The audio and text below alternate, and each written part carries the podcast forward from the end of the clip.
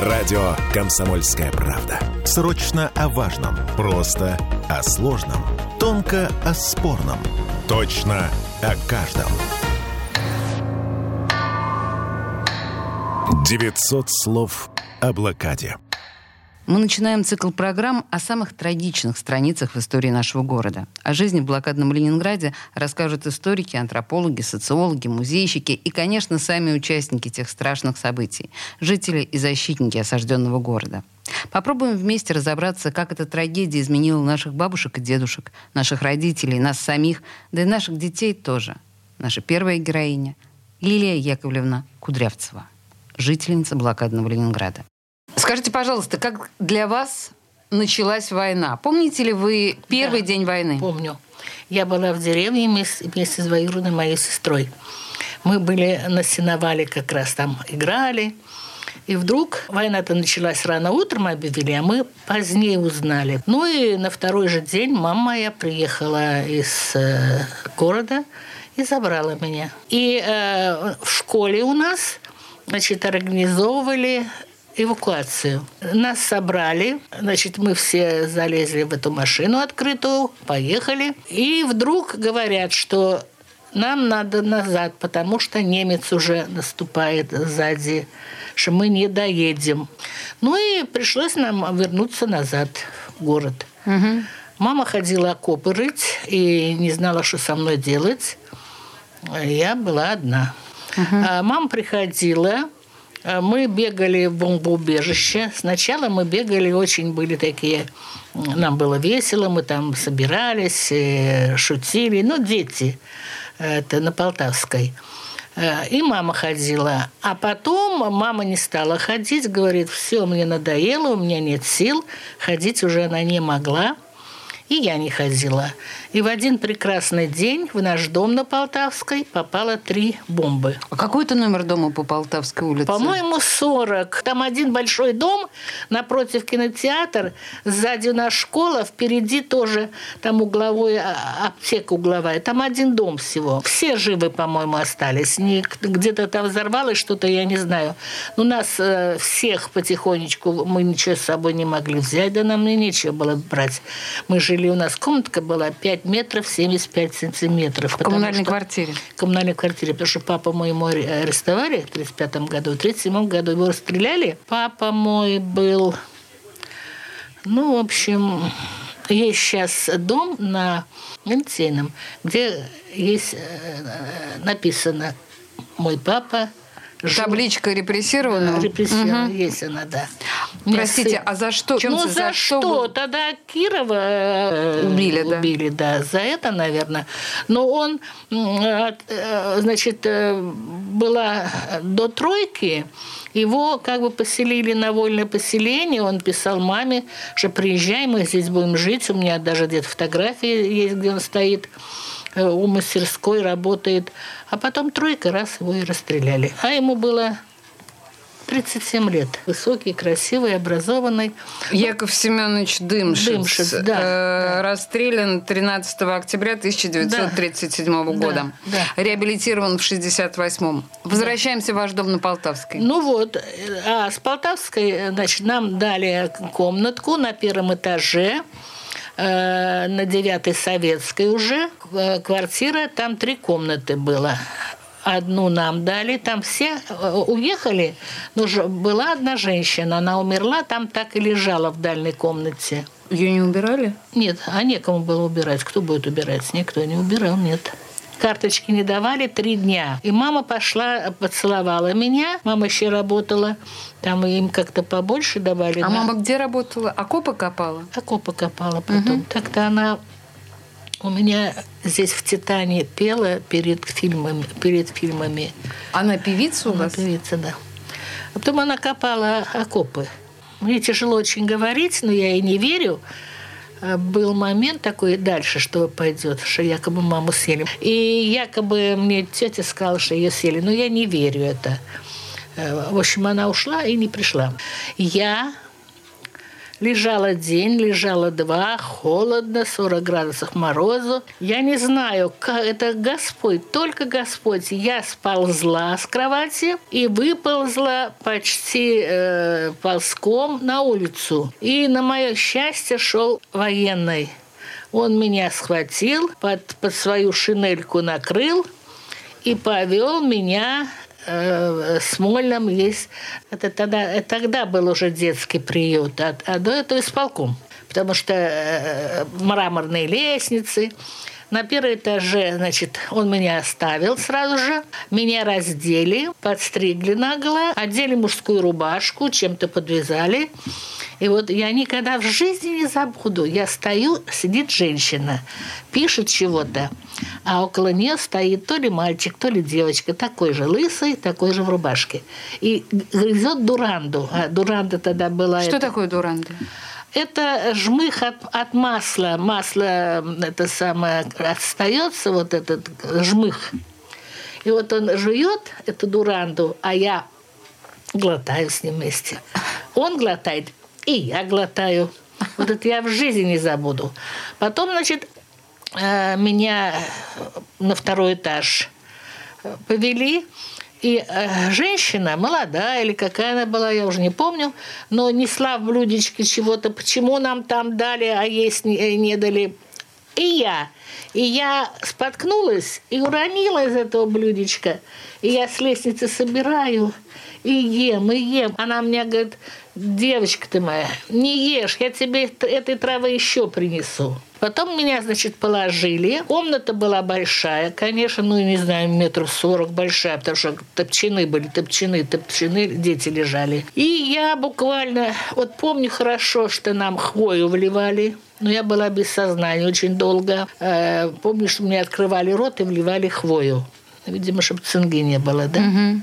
Помню момент, когда я уже была в сознании, и детей выносили умерших, потому что сказали, так-то откуда я знаю, говорят, вот, вот военные дали пельмени от своего пайка, и дети заворот кишок был.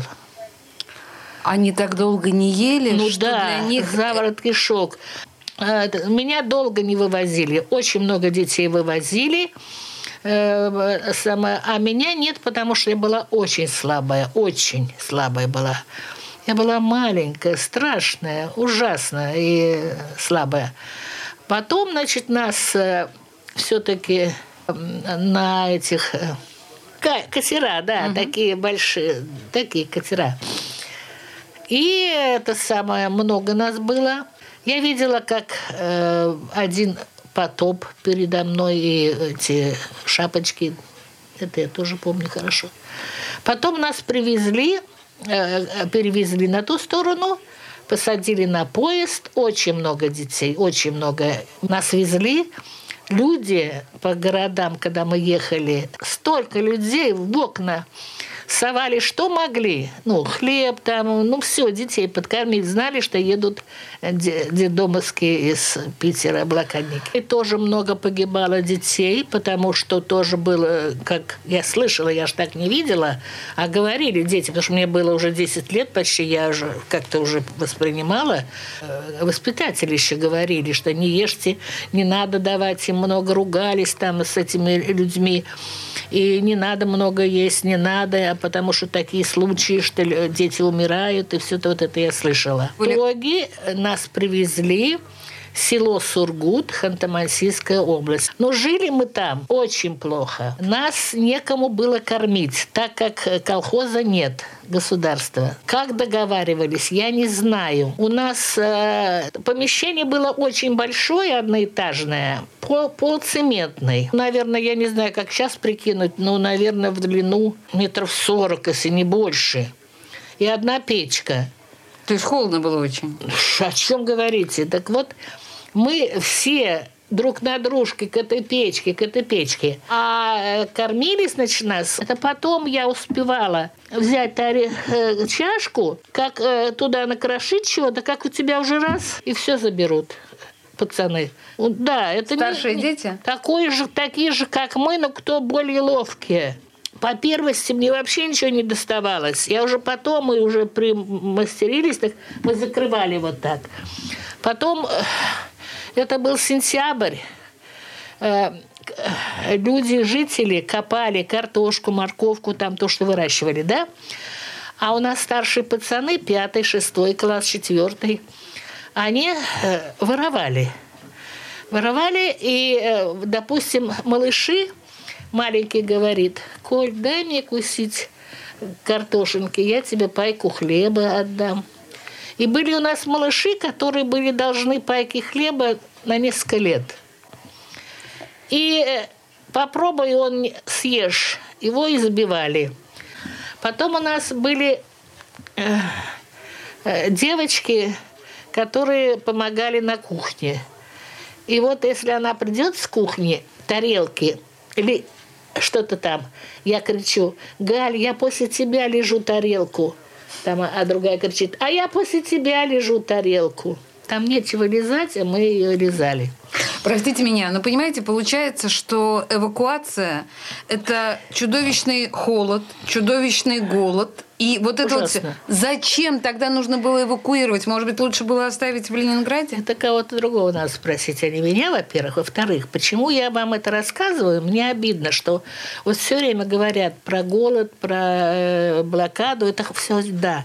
Но хоть бы кто-то когда-то поднял вопрос, дети, которые жили во время войны за, за вот как мы. Мы же ужасно э, жили, ужасно. 900 слов о блокаде. Я слушаю «Комсомольскую правду», потому что «Радио КП» — это корреспонденты в 400 городах России. От Южно-Сахалинска до Калининграда. Я слушаю «Радио КП» и тебе рекомендую. 900 слов о блокаде. Мы когда часто, мы когда э, читаем про блокаду или uh-huh. слышим рассказы, uh-huh. никто не говорит про страх. Все говорят про чудовищное чувство голода. Все говорят про... А вот именно про страх почему-то нет. Как вы для себя объясняете, почему вот этого страха какого-то парализующего вы не знаете, было? не было страха. Почему? Как? Я не знаю, как страха. Страха не было. Даже я после блокады я пережила еще больше голод и холод. И э, была какая-то борьба. Понимаете, вот борьба за жизнь. Я, я знаю, что мы съели кошку, и ее э, усыпил или убил сосед, но нам немножко было дано. Потом мама где-то нашла ремень, она его что-то там делала с этим ремнем. И хорошо помню, как однажды она пекла несколько штук оладьев, и я э, говорит, что вот нашла э, мышей, чем травят порошок, его вымыть, там же есть для жизни продукт какой-то, она его выма- вымочила хорошо, вымачивала, вымачивала, вымачивала, и вот пекла из этого. Это я помню. Когда вы вернулись после эвакуации да. в Ленинград, да. каким вы его нашли? Куда вы вернулись? Где вы жили? Мы... Как вы вообще его увидели? Да, привезли нас, значит, э, и я э, села на 12-й трамвай. Он тогда ходил по Петроградской до Зеленина. И э, э, нас, э, нам сказали, э, очень много детей сразу же разобрали, родственники, потому что у нас такой был детский дом. Родители еще не вернулись с фронта, но родственники очень много. А несколько человек нам сказали, значит, на фабрике «Красное знамя», в общежитии, там уже договорились, там будете жить, работать. И, а я села на 12 и приехала к моей тете, к маминой сестре, которая сейчас еще жива. Она была на работе, она преподаватель э, в школе преподавала. А сестра моя Нина, она меня положила, э, дала что-то поесть, положила спать. И когда я спала, пришла э, дальняя родственница там тоже, там Петроградской. У них коммуналка была что-то комнат 40, очень большая такая коммуналка. Там жила вот моя тетя и вот родственница дальняя наша, тетя Маруся тоже. И она пришла и говорит, вот Женя видела бы свою дочку, а ведь ее съели. Вот она тогда так сказала. Да, а я же не спала, я слышала это. Ну, потом, э, конечно, я тут же пошла на фабрику, в общежитие. И я там работала в три смены. Карточная система была 46-й год, 45-й, 46-й. Ведь в 47 году только карточки сняли. Я, конечно, очень, опять же, голодала. Почему? Потому что я карточки получала, и тут же шла их продавала, чтобы купить э, хлеба кусочек. Да, у нас было э, пять человек в комнате. Э, две девочки по двое они сложились, как бы делили там картошину, луковину, что-то варили. А я как-то осталась... Я... И я эти карточки продавала, чтобы купить. Тетенька, купите сахарные. Мне не надо – тетенька, купите кровяные, крапиное. Я продавала буквально за 5-6 дней, и потом меня, меня дважды спас Первый медицинский институт. Потому что у нас на первом этаже продавались сах... э, сироп, это, э, на сахарине газированную воду. И я... А, а работали мы так. Вот, смотрите, мне было 13 лет, 14 мне еще не было ведь, да? А, я, мы работали первую смену с 8 до 5 там как-то, да, вторая с 5 до 12 и третья в ночь с 12 до утра.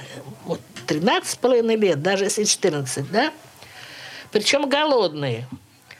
А, а чулки надо было там, надеваешь чулок, переворачиваешь, обрезать 10 штук. Э, наша мастер подойдет ко мне, Лили, ну давай, давай, хлеба 100 грамм э, получишь лишнее, давай, у тебя золотые ручки, давай, давай. А я хочу спать и все, хочу спать. Бегала это, сироп пила, пила, и у меня голодная, у меня увеличилась очень печень. У меня вот так все раздулось, меня первый медицинский институт забрали, увезли. Рядом со мной была девочка постарше, лет 16. С мамой они вместе работали. Она мне говорит, ты не, вы, ты не выживешь, ты не выживешь. У людей, переживших такие страшные трудности и лишения, часто на всю жизнь остаются определенные привычки. Вот у моей бабушки, mm-hmm. она так вот, она всегда собирала крошки со стола. Вот вы замечали за собой, у вас какие-то такие привычки? Я до сих пор никогда не оставлю. Мне не хочется уже есть все, но я э, не выброшу никогда ничего. Я доем, оставлю, меня сын ругает, ты выброси, почему ты... Я это делать не могу. Нет, конечно, ну что вы. Вы рассказывали вашим детям, внукам э, вот все эти истории, как они да. реагировали? Ну, сын у меня, ему 53 года, у меня замечательный сын, замечательные, вон они все замечательные внуки. Э, и сын у меня знает историю всю мою наизусть. Он после, недавно буквально вот три года тому назад он занимался, разыскивал про папу, он все знает, в большом доме был, документы ему там дали. Он хотел мне, сказала, знать ничего не хочу, и мне это тяжело. Про маму до сих пор не знаем, где она похоронена, а про папу все это самое. Ну и мой детский дом, где было э, село Сургут, он разыскал. Вы как-то отмечаете даты, а день снятия блокады, день прорыва блокады, день, ну не знаю, какие-то вот из этих дат? Вы знаете, в эти дни э, у меня, так как я все-таки работала я работала э, старшим экономистом, я работала, э, я работала 17 лет начальником планового отдела. Я в нашем доме проработала 30 лет бухгалтером ЖСК по совместительству, поэтому меня в эти дни очень много навещают. Праздники всегда э, блокадные, цветов, цветов у меня тут море. Вот, э, со школы приходит э, обязательно. Но эти дни я все время плачу. Я ничего не могу с собой сделать, поэтому они приходят, и мне и, и приятно, и в то же время я все время плачу эти дни, потому что я все вспоминаю и плачу. Как вы полагаете, для последующих поколений, самых юных, у которых уже пра-пра-прабабушки да, пережили блокаду. Вот вы полагаете, что главное должно остаться в их вот исторической памяти о том, вот о том кошмаре, который пережили их предки? И должно ли что-то? Может, вообще надо забыть? Ну или как? Боже упаси, забывать ни в коем случае нельзя, потому что я считаю, если человек э, знает, как прожили их бабушки, и как это была война, человек должен быть добрым и надо рассказывать. И мои внуки, э, у меня Филипп, вот который журналист, он, говорит, он звонит каждый и говорит, бабуля, я горжусь тобой, горжусь тобой. А, они как бы меня считают, что я какая-то необыкновенная, что я столько могла пережить, рано пошли работать. Они знают, что значит заработать кусок хлеба. Они не избалованные. Они и маленькие, когда были, если кто-то давал им конфетку, они делили пополам. Они как бы потому, что Олег – все время рассказывает, э, говорит э, о блокаде, о голоде, что может быть и каким надо быть. А о блокаде, конечно, ну что вы, как это можно забыть? То есть это формирует некоторым образом вот эту нашу ленинградскую породу, этот наш конечно, ленинградский геном? Конечно, конечно. Вот меня окружают, которые приходят ко мне, вот учительница со школы, сколько лет уже приходит с ребятами, с детьми. Я смотрю на них и думаю, ведь, э, понимаете, э, как говорят, э, если ты не испытал, ты не чувствуешь это. И потом не надо, чтобы они это испытывали, чтобы чувствовать. Но я смотрю в их глазах, они понимают. Понимают, какое все-таки было время тяжелое. И сколько досталось этой бабушке, к кому мы пришли. Вот приходили ко мне дети. Лилия Яковлевна Кудрявцева, 1931 года рождения, осталась полной сиротой во время войны. В феврале 1942 года ее мать Евгения Владимировна Дымшиц ушла за хлебом и больше не вернулась. Лилию Яковлевну подобрал на улице солдат и отнес детский приемник-распределитель. До августа 1942 она находилась в 28-м детском доме. Затем из детского дома на барже ее вывезли на Большую землю из Ленинграда через Ладожское озеро. Далее эвакуировали в Омскую область. После войны Лилия Яковлевна вернулась из детского дома в Ленинград, работала на фабрике «Красное знамя». В 48-м она уехала в Самарканд, в конце 49-го вернулась в Ленинград. После эвакуации Лилия Яковлевна с родственниками ни по линии отца, ни по линии матери связи практически не поддерживала. Тема ареста Якова Семеновича Дымшица была вообще под запретом. Все были очень запуганы. В 1958 году Лилию Яковлевну пригласили в Большой дом на Литейном. После этого ей выплатили большую по тем временам денежную компенсацию. Заключение написано по материалам Олега Кудрявцева, сына нашей героини. Сама же она сегодня проживает в районе Сосновка, в отдельной квартире, ведет активный образ жизни, издала книгу воспоминаний «Блокадный дневник». Здоровья и долгих лет жизни вам, Лилия Яковлевна, благополучия и душевного спокойствия. Спасибо вам за наш город. 900 слов о блокаде.